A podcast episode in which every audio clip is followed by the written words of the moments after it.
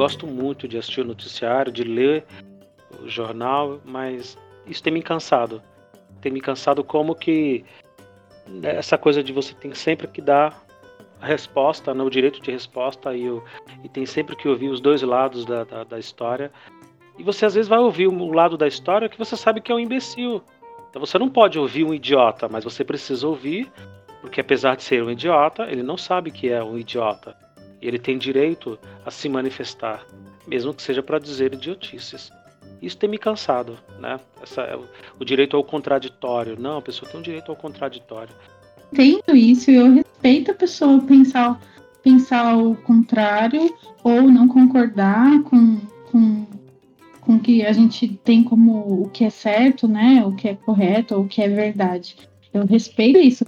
O que eu não, não consigo entender é quando essa, essa opinião ou essa posição que a pessoa toma passa a prejudicar outras pessoas. Por exemplo, essa coisa do, da mensagem de vacina é algo que se você pega uma, uma, uma pessoa que é contra, né, que, que não acredita, que, que nega a eficácia da vacina, e, e ela fala isso para uma mais leiga, essa outra pessoa mais leiga tende a acreditar mais nessa pessoa negacionista por afinidade, enfim, por N motivos, do que acreditar numa pessoa, num especialista, num alguém que vai lá e explica certinho como é que acontece, como que as coisas funcionam, como que a vacina é desenvolvida.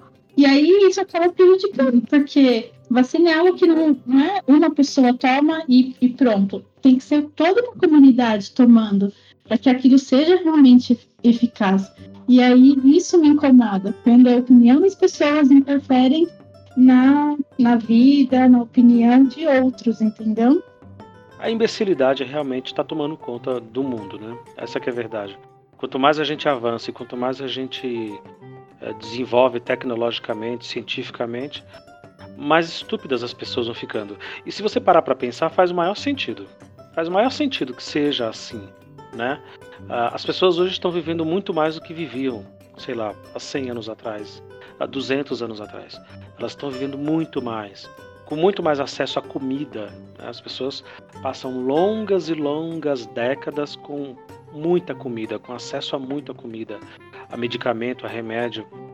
E com certeza é uma condição de vida bem melhor do que se tinha antigamente. Ou seja, sobra tempo, né?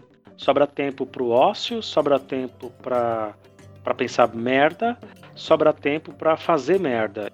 Inclusive para negar essa própria condição que te trouxe a essa vida de conforto, de bastante comida, de, de vacina, de remédio, de, de tranquilidade para que você pudesse justamente pensar essas bobagens. Então, é que nem aquela série do Netflix que a gente assiste e tem lá um, um americano médio, branco, na, hétero, na faixa dos 40, é, fazendo lá um hobby maluco, esquisito, você pensa, por que a pessoa está fazendo isso? E faz todo sentido, né? Ele não tem mais nada para fazer. Todos os problemas básicos e necessários de sobrevivência dele já foram resolvidos. Então, restou para ele um hobby estúpido, como criar, sei lá, um, um tigre, ter uma, uma fazenda de tigres, né? É isso. Faz todo sentido.